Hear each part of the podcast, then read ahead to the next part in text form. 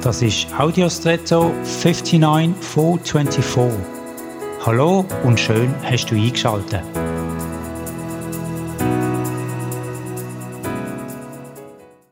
Wir kennen die Redewendung vom Dach über dem Kopf haben.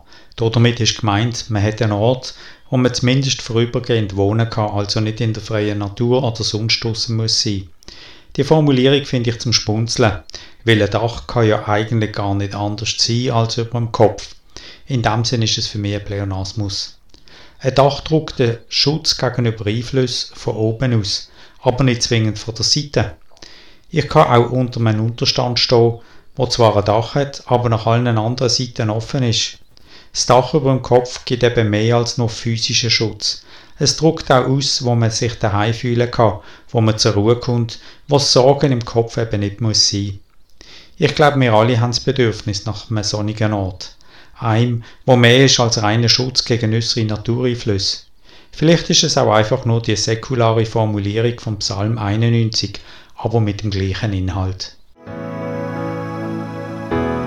Und jetzt wünsche ich dir einen außergewöhnlichen Tag.